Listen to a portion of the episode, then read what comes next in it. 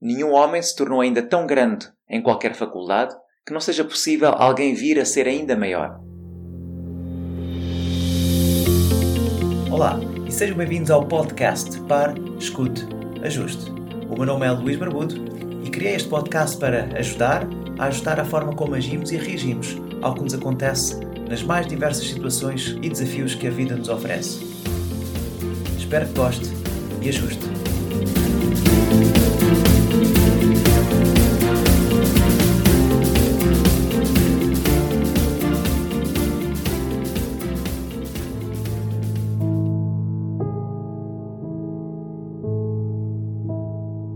Olá, caro ouvinte.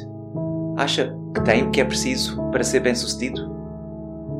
Hoje vou falar-lhe da obra de Wallace Wattles, um norte-americano, escritor, empreendedor e pensador do século XIX.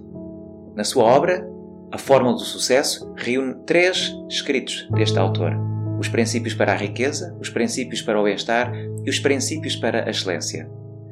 São nos princípios para a excelência que destaco três capítulos que revelam claramente o que é preciso para se ter sucesso e para que o ouvinte apenas dependa de si para lá chegar. Eu não pretendo fazer um resumo, mas despertá-lo sim, ou despertá-la para a riqueza que já possui para a conquista daquilo que quer. E claro, tem que ler o livro. Não prescinde da leitura deste livro. Então vamos lá começar com o primeiro capítulo que diz: Qualquer pessoa pode alcançar a excelência. E cito o autor: Nenhum homem se tornou ainda tão grande em qualquer faculdade que não seja possível alguém vir a ser ainda maior. O propósito da vida para o homem é o crescimento. É essencial para a sua felicidade que avance continuamente. Uma vida sem progresso torna-se insuportável e a pessoa que deixa de crescer acaba por se tornar imbecil ou até mesmo louca. Quanto maior e mais harmonioso e mais abrangente for o seu crescimento, mais feliz será o homem. Sabe que aquele que não estuda, não lê, não aprende novas habilidades, acaba sempre por ir sentindo aborrecimento. Começa a não ter vontade, fica inerte e com a mudança constante do mundo e da tecnologia acabará reclamando com burocracias, dificuldades, com o governo, enfim, reclama com tudo. Esta pessoa que não acompanhou, ou porque não acompanhou a evolução, não se adaptou à mudança. Portanto, caro ouvinte, não espere. Seja proativo, seja um líder, seja excelente.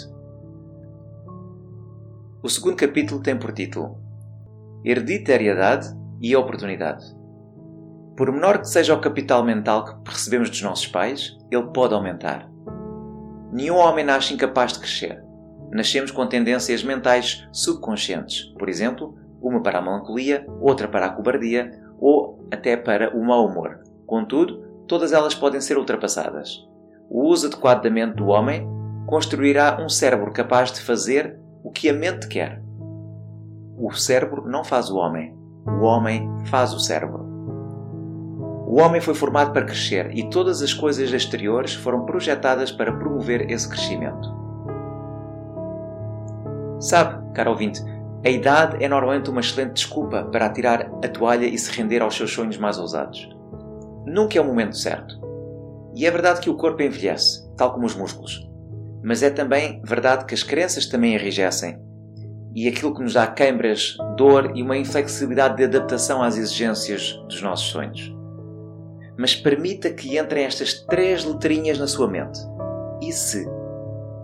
E se der? E se fosse possível? E se não for assim tão difícil? E se até custar? E se? Já pensou? Lembre-se que os genes são hereditários, mas as escolhas não. E pode ser sempre fazer melhor com as escolhas que toma ao longo da vida. E assim chegamos ao terceiro capítulo, a fonte do poder. E cita o autor: o cérebro, o corpo, a mente as faculdades e os talentos do homem são meros instrumentos que ele usa para demonstrar grandeza, pois, em si mesmos, não o fazem grande. A sabedoria é o poder de perceber os melhores fins a atingir e os melhores meios para os alcançar.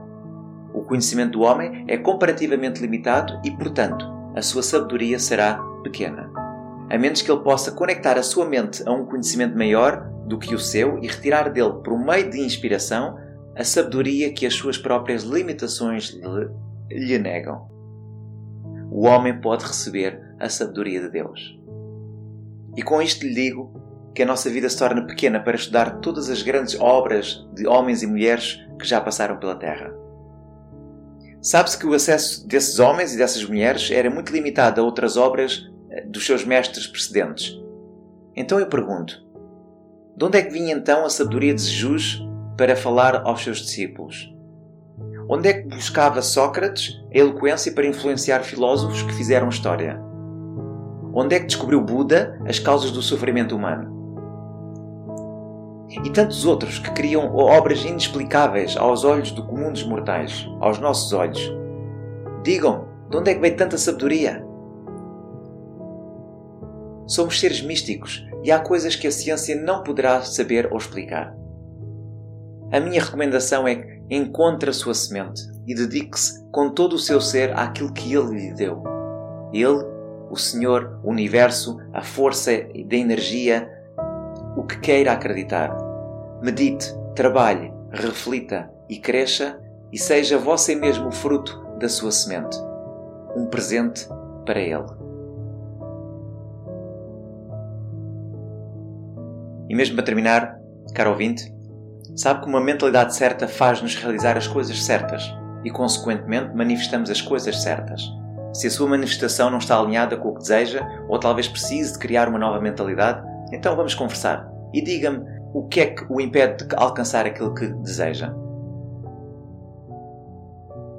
Relembro também que já lancei o ponto de partida. Se for ao site parescutajuste.pt, poderá encontrar o ponto de partida para começar a sua mudança. Até lá, um bem-aja e até breve.